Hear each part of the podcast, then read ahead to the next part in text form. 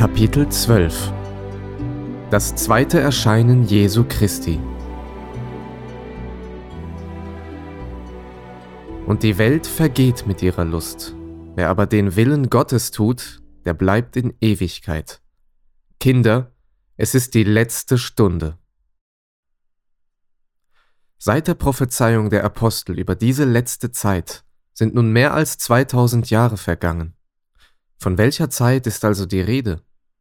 Es wäre nicht verständlich, wenn Petrus nicht gesagt hätte, Eins aber sei euch nicht verborgen, ihr Lieben, dass ein Tag vor dem Herrn wie tausend Jahre ist und tausend Jahre wie ein Tag. Das heißt, seitdem die Apostel die letzte Stunde ausgerufen haben, sind für Gott nur zwei Tage vergangen, und wir befinden uns am Anfang des dritten Tages. Und so schreibt Petrus, der Herr verzögert nicht die Verheißung, wie es einige für eine Verzögerung halten, sondern er hat Geduld mit euch und will nicht, dass jemand verloren werde, sondern dass jedermann zur Buße finde. Es wird aber des Herrn Tag kommen wie ein Dieb in der Nacht.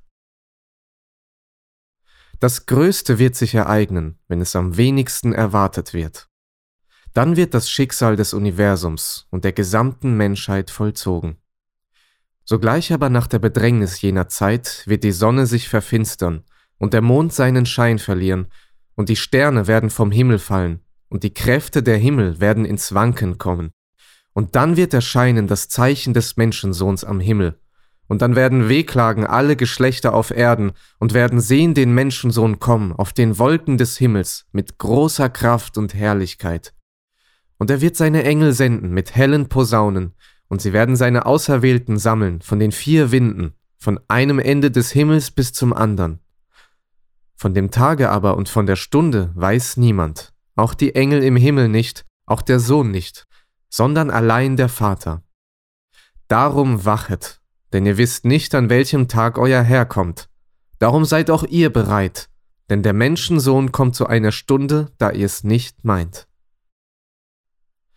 Dieser Tag wird kommen, das ist das Wort des allmächtigen Gottes. Und Gott ist nicht ein Mensch, dass er lüge, noch ein Menschenkind, das ihn etwas gereue. Sollte er etwas sagen und nicht tun? Sollte er etwas reden und nicht halten? Wie selig und glücklich wird wohl derjenige sein, der es erwartet hat, der die Zuversicht und eine Hoffnung hatte, welche nicht zuschanden werden lässt. Erst kommt der Tag, dann die Stunde, und plötzlich wird der Herr erscheinen mit seinen Engeln in Kraft und Herrlichkeit. Unser physischer Leib wird in einen geistlichen Leib verwandelt werden. Was wird das für ein Gefühl sein? Welcher Zustand erwartet uns? Wir werden auf den Wolken dem Herrn entgegen entrückt und werden immer mit ihm eins sein.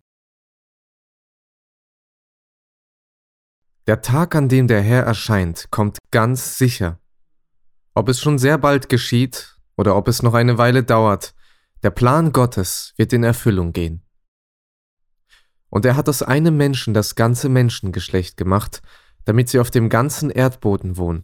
Und er hat festgesetzt, wie lange sie bestehen und in welchen Grenzen sie wohnen sollen, damit sie Gott suchen sollen. Denn die Erde ist des Herrn und was darinnen ist. Doch der Mensch hat sich selbst für Gott erklärt. Er denkt, dass die Erde ihm gehört, dass er alles tun und machen kann, was er will. Er verschwendet keinen Gedanken daran, dass er sich vor dem Herrn verantworten wird. Wie lange erduldet Gott das noch alles? Die Antwort auf diese Frage ist im folgenden Vers zu finden. Und es wird gepredigt werden, dies Evangelium vom Reich in der ganzen Welt, zum Zeugnis für alle Völker. Und dann wird das Ende kommen. Ungeachtet dessen, dass sich das Wort erfüllt, denken die Menschen nicht an das Ende der Welt. Ihr sollt vor allem wissen, dass in den letzten Tagen Spötter kommen werden, die ihren Spott treiben, ihren eigenen Begierden nachgehen und sagen, wo bleibt die Verheißung seines Kommens? Denn nachdem die Väter entschlafen sind, bleibt es alles, wie es von Anfang der Schöpfung gewesen ist. Das sollst du aber wissen, dass in den letzten Tagen schlimme Zeiten kommen werden. Denn die Menschen werden viel von sich halten, geldgierig sein, prahlerisch, hochmütig und so weiter. Sie sind abgestumpft und haben sich der Ausschweifung ergeben, um allerlei unreine Dinge zu treiben, in Habgier.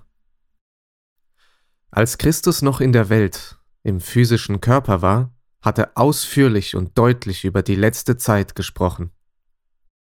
Und es werden Zeichen geschehen an Sonne und Mond und Sternen, und auf Erden wird den Völkern bange sein, und sie werden verzagen vor dem Brausen und Wogen des Meeres, und die Menschen werden vergehen vor Furcht und in Erwartung der Dinge, die kommen sollen über die ganze Erde. Denn die Kräfte der Himmel werden ins Wanken kommen. Dann werden viele abfallen und werden sich untereinander verraten und werden sich untereinander hassen. Und es werden sich viele falsche Propheten erheben und werden viele verführen. Und weil die Ungerechtigkeit überhand nehmen wird, wird die Liebe in vielen erkalten. Wer aber beharrt bis ans Ende, der wird selig werden. Das alles ist bereits in vollem Gange. Die Angst der Völker vor dem Terrorismus sowie die Mut und Gesetzlosigkeit haben sich bereits dermaßen vermehrt, dass man sich unweigerlich die Frage stellt, ob es noch schlimmer kommen kann. Mit Hilfe des Fernsehens und des Internets kann heute die Predigt des Evangeliums in der ganzen Welt gehört werden. Informationen sind täglich 24 Stunden zugänglich und überfluten alles. Alles deutet darauf hin, dass das Ende nahe ist. Deshalb befinden wir uns in großer Erwartung des Tages, an dem der Herr, unser Erretter, erscheinen wird.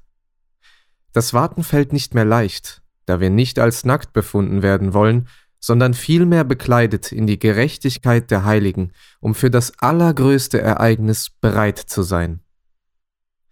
Hütet euch aber, dass eure Herzen nicht beschwert werden mit Fressen und Saufen und mit täglichen Sorgen, und dieser Tag nicht plötzlich über euch komme wie ein Fallstrick. Denn er wird über alle kommen, die auf der ganzen Erde wohnen.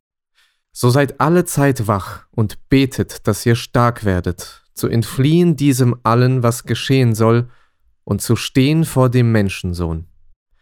Und allen, die darauf warten, hat Christus anbefohlen, Darum werft euer Vertrauen nicht weg, welches eine große Belohnung hat. Geduld aber habt ihr nötig, damit ihr den Willen Gottes tut und das Verheißene empfangt. Denn nur noch eine kleine Weile, so wird kommen, der da kommen soll, und wird nicht lange ausbleiben. Mein Gerechter aber wird aus Glauben leben. Wenn er aber zurückweicht, hat meine Seele kein Gefallen an ihm. Wir aber sind nicht von denen, die zurückweichen und verdammt werden, sondern von denen, die glauben und die Seele erretten. Das Buch der Offenbarung Und das sollt ihr vor allem wissen, dass keine Weissagung in der Schrift eine Sache eigener Auslegung ist. Denn es ist noch nie eine Weissagung aus menschlichem Willen hervorgebracht worden, sondern getrieben von dem Heiligen Geist, haben Menschen im Namen Gottes geredet. Das Buch der Offenbarung des Johannes sagt einerseits, Selig ist, der da liest und die da hören die Worte der Weissagung und behalten, was darin geschrieben ist. Denn die Zeit ist nahe. Andererseits schreibt Johannes, Ich bezeuge allen, die da hören die Worte der Weissagung in diesem Buch. Wenn jemand etwas hinzufügt, so wird Gott ihm die Plagen zufügen, die in diesem Buch geschrieben stehen. Und wenn jemand etwas wegnimmt von den Worten des Buchs dieser Weissagung, so wird Gott ihm seinen Anteil wegnehmen am Baum des Lebens und an der heiligen Stadt, von denen in diesem Buch geschrieben steht. Das ist eine sehr ernsthafte Warnung Gottes. Der Engel, der Johannes alles zeigte, was in dem Buch geschrieben ist, sagte, Versiegle nicht die Worte der Weissagung in diesem Buch, denn die Zeit ist nahe. Es ist sehr deutlich gezeigt, dass wahrhaftig die letzte Zeit angebrochen ist. Das fünfte Kapitel der Offenbarung spricht über ein Buch, welches mit sieben Siegeln versiegelt ist. Nur Jesus Christus selbst konnte die Siegel entfernen und offenbaren, was sich dahinter verbirgt, weil alles durch ihn und zu ihm geschaffen ist. Das Buch mit den sieben Siegeln spricht über den Lauf der Zeit, angefangen von der Erscheinung Jesu Christi in diese Welt bis heute. Bei Gott war von Anfang an alles fertig. Wie geschrieben steht, nun waren ja die Werke von Anbeginn der Welt fertig. Das wird ganz klar durch folgende Verse. Es hat aber auch von diesen geweissagt Henoch, der siebente von Adam an, und gesprochen, siehe, der Herr kommt mit seinen vielen tausend Heiligen, Gericht zu halten über alle und zu strafen alle Menschen für alle Werke ihres gottlosen Wandels, mit denen sie gottlos gewesen sind, und für all das Freche, das die gottlosen Sünder gegen ihn geredet haben. Hinter den Siegeln waren die gesamten Prophezeiungen über diese Welt verborgen. Angefangen vom Anbruch des neuen Zeitalters, über welches gesagt ist, siehe, jetzt ist die Zeit der Gnade, siehe, jetzt ist der Tag des Heils. Deshalb, als der Engel das erste Siegel öffnete, trat ein weißes Pferd auf. Und der darauf saß, hatte einen Bogen, und ihm wurde eine Krone gegeben, und er zog aus sieghaft und um zu siegen. Und er vollbrachte den Sieg. In der Welt habt ihr Angst, aber seid getrost, ich habe die Welt überwunden. Durch das Leben Jesu Christi für und in uns ist dieser Sieg auch uns gegeben. Denn alles, was von Gott geboren ist, überwindet die Welt, und unser Glaube ist der Sieg, der die Welt überwunden hat. Und wer überwindet, der wird es alles ererben, und ich werde sein Gott sein, und er wird mein Sohn sein. Und als es das zweite Siegel auftat, kam heraus ein zweites Pferd, das war feuerrot. Und dem, der darauf saß, wurde Macht gegeben, den Frieden von der Erde zu nehmen, dass sie sich untereinander umbrächten, und ihm wurde ein großes Schwert gegeben. Und wahrhaftig, seit dem Aufkommen der Lehre des Kommunismus und Sozialismus, welche unter dem Wahrzeichen der roten Fahne auftrat und dem feuerroten Pferd entspricht, ist der Frieden von der Welt völlig gewichen. Und bis zum heutigen Tage kämpfen und vernichten die Menschen einander. Und als es das dritte Siegel auftat, siehe, ein schwarzes Pferd. Und der darauf saß, hatte eine Waage in seiner Hand. Ab nun musste man für alles bezahlen. Als die Israeliten für 70 Jahre in das babylonische Reich verschleppt wurden, haben sie im Gebet zu Gott gejammert. Unser Wasser müssen wir um Geld trinken. Unser eigenes Holz müssen wir bezahlen. Mit dem Joch auf unserem Hals treibt man uns, und wenn wir auch müde sind, lässt man uns doch keine Ruhe. Auch heute bezahlen wir für alles, nicht nur fürs Wasser, denn alles hat ein Maß, ein Gewicht. Wir sind es lediglich gewohnt, da wir nichts anderes kennen. Und als es das vierte Siegel auftat, und siehe, ein fahles Pferd, und der darauf saß, dessen Name war der Tod, und die Hölle folgte ihm nach. Und ihnen wurde Macht gegeben über den vierten Teil der Erde, zu töten mit Schwert und Hunger und Pest und durch die wilden Tiere auf Erden. Das hat sich bereits erfüllt und es geschieht weiterhin.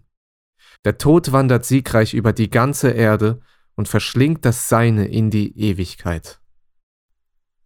Und als es das fünfte Siegel auftat, sah ich unten am Altar die Seelen derer, die umgebracht worden waren, um des Wortes Gottes und um ihres Zeugnisses willen. Und sie schrien mit lauter Stimme, Herr, du heiliger und wahrhaftiger, wie lange richtest du nicht und rächst nicht unser Blut an denen, die auf der Erde wohnen? Und ihnen wurde gegeben einem jeden ein weißes Gewand, und ihnen wurde gesagt, dass sie ruhen müssten noch eine kleine Zeit, bis vollzählig dazu kämen ihre Mitknechte und Brüder, die auch noch getötet werden sollten wie sie. Das spricht davon, dass weitere Menschen für die Lehre, den reinen wahren Glauben getötet werden, genauso wie damals die römischen Kaiser die Christen furchtbar misshandelt, gequält und durch grausame Hinrichtungen ermordet haben, so wie geschrieben steht, und ihm wurde Macht gegeben zu kämpfen mit den Heiligen und sie zu überwinden. Und ihm wurde Macht gegeben über alle Stämme und Völker und Sprachen und Nationen. Und wenn die Zerstreuung des heiligen Volks ein Ende hat, soll dies alles geschehen. Und ich hörte es, aber ich verstand's nicht und sprach, Mein Herr, was wird das letzte davon sein? Er aber sprach, Geh hin, Daniel, denn es ist verborgen und versiegelt bis auf die letzte Zeit. Viele werden gereinigt, geläutert und geprüft werden, aber die Gottlosen werden gottlos handeln. Alle Gottlosen werden's nicht verstehen, aber die Verständigen werden's verstehen.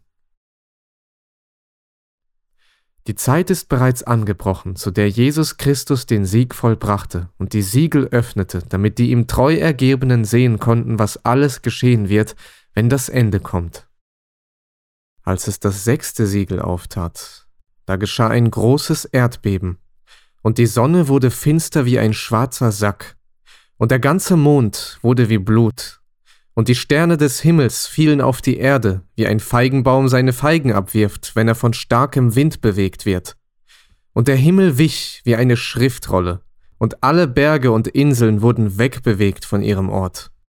Und die Könige auf Erden, und die Großen und die Obersten und die Reichen und die Gewaltigen, und alle Sklaven und alle Freien verbargen sich in den Klüften und Felsen der Berge und sprachen zu den Bergen und Felsen, Fallt über uns und verbergt uns vor dem Angesicht dessen, der auf dem Thron sitzt, und vor dem Zorn des Lammes, denn es ist gekommen der große Tag ihres Zorns, und wer kann bestehen? So ist beschrieben, wie sechs Siegel aufgetan wurden, und im siebten Kapitel ist bereits gezeigt, Danach sah ich und siehe, eine große Schar, die niemand zählen konnte, aus allen Nationen und Stämmen und Völkern und Sprachen die standen vor dem Thron und vor dem Lamm, angetan mit weißen Kleidern und mit Palmzweigen in ihren Händen. Diese sind's, die gekommen sind aus großer Trübsal und haben ihre Kleider gewaschen und haben ihre Kleider hell gemacht im Blut des Lammes. Es ist eine Vorschau aller irdischen Zeitperioden gegeben, und zwar wie alles kommen wird. Ebenso ist es bereits im Buch Daniel gezeigt. Der Traum des Königs Nebukadnezar. Ein großes und hohes und hell glänzendes Bild stand vor dir, das war schrecklich anzusehen. Das Haupt dieses Bildes war von feinem Gold, seine Brust und seine Arme waren von Silber, sein Bauch und seine Lenden waren von Kupfer, seine Schenkel waren von Eisen, seine Füße waren teils von Eisen und teils von Ton. Das sahst du, bis ein Stein herunterkam, ohne Zutun von Menschenhänden, da traf das Bild an seinen Füßen, die von Eisen und Ton waren, und zermalmte sie. Da wurden miteinander zermalmt Eisen, Ton, Kupfer, Silber und Gold, und wurden wie Spreu auf der Sommertenne. Und der Wind verwehte sie, dass man sie nirgends mehr finden konnte.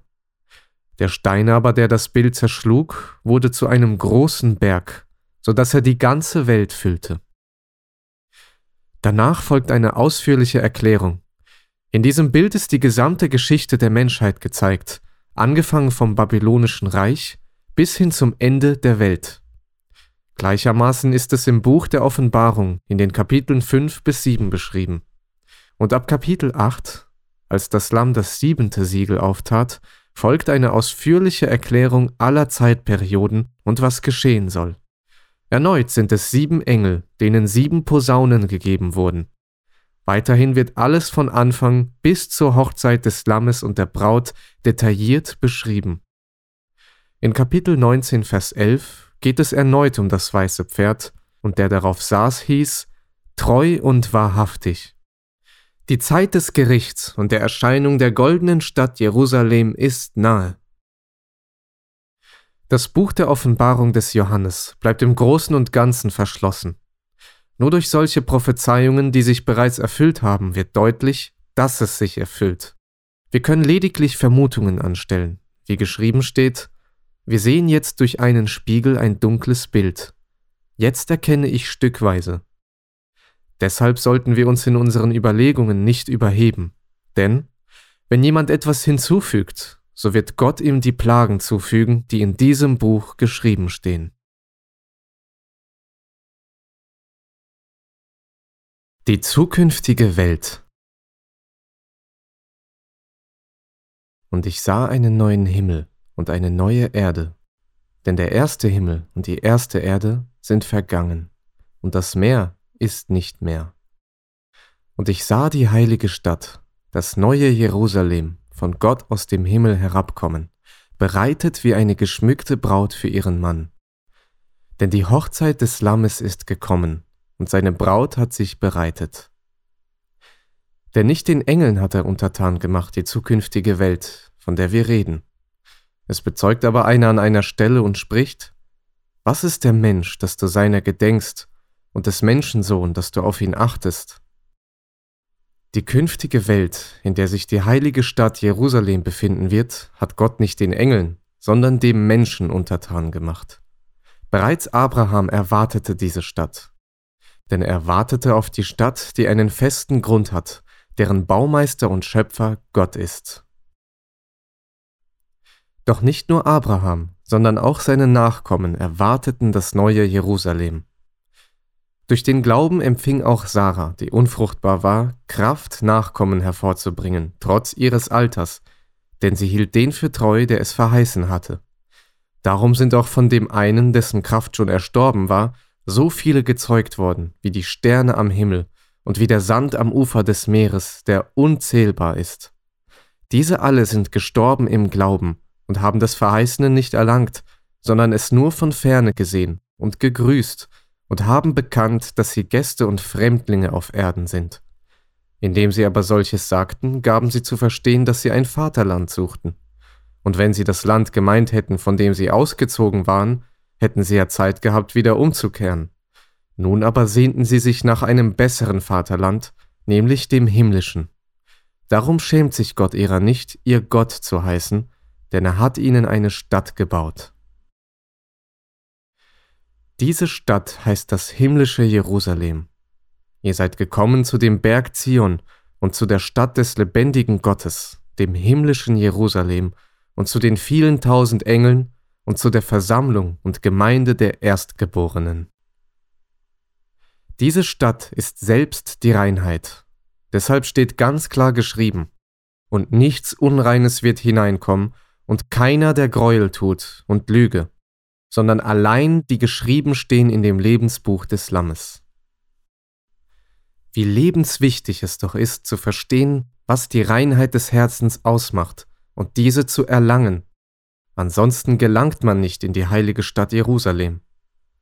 Und es kam zu mir einer von den sieben Engeln und redete mit mir und sprach, Komm, ich will dir die Frau zeigen, die Braut des Lammes. Und er führte mich hin im Geist auf einen großen und hohen Berg und zeigte mir die heilige Stadt Jerusalem, herniederkommen aus dem Himmel von Gott. Und die Stadt war aus reinem Gold. Und er zeigte mir einen Strom lebendigen Wassers, klar wie Kristall, der ausgeht von dem Thron Gottes und des Lammes. Und es wird nichts Verfluchtes, nichts Unreines mehr sein, und seine Knechte werden sein Angesicht sehen, und sein Name wird an ihren Stirnen sein. Selig sind, die reinen Herzens sind, denn sie werden Gott schauen.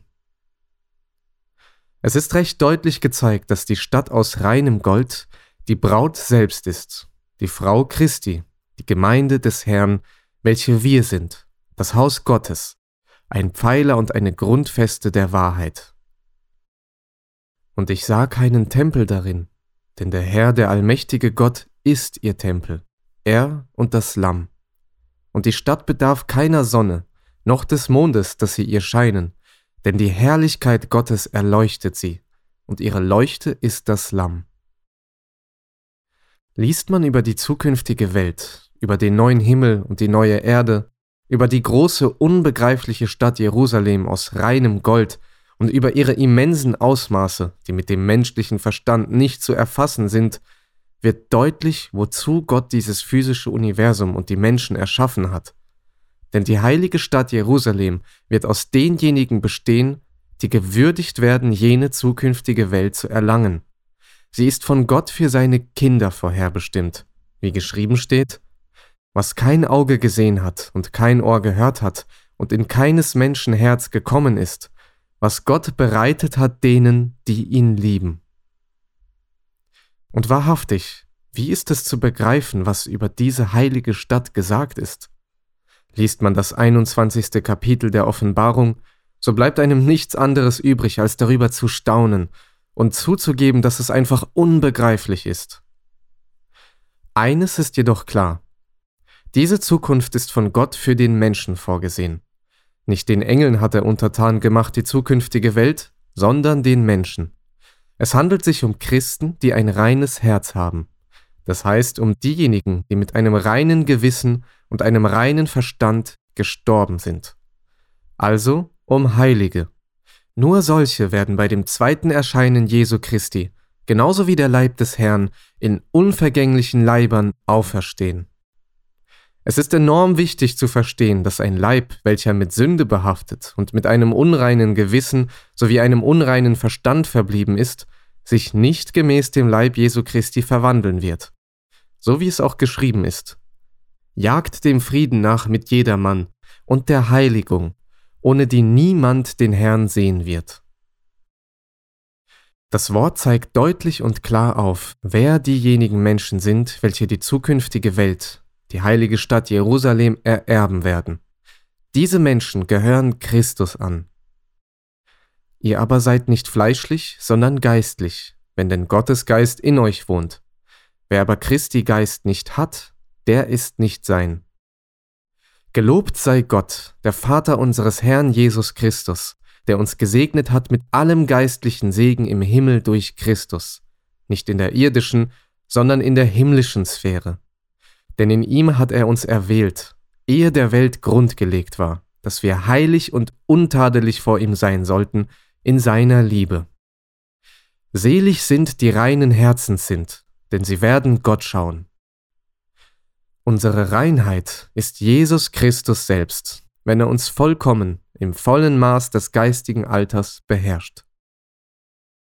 Welche aber gewürdigt werden, jene Welt zu erlangen, sollen vollkommen einig sein ohne eine noch so kleine Meinungsverschiedenheit bezüglich der Lehre.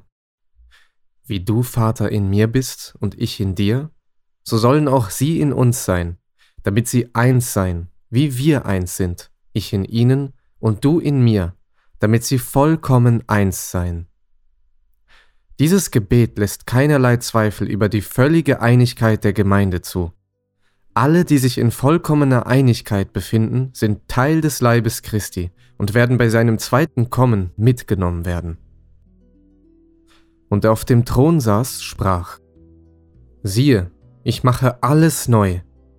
Und er spricht, schreibe, denn diese Worte sind wahrhaftig und gewiss. Und er sprach zu mir, es ist geschehen. Ich bin das A und das O, der Anfang und das Ende. Ich will dem Durstigen geben von der Quelle des lebendigen Wassers umsonst. Wer überwindet, der wird es alles ererben, und ich werde sein Gott sein, und er wird mein Sohn sein.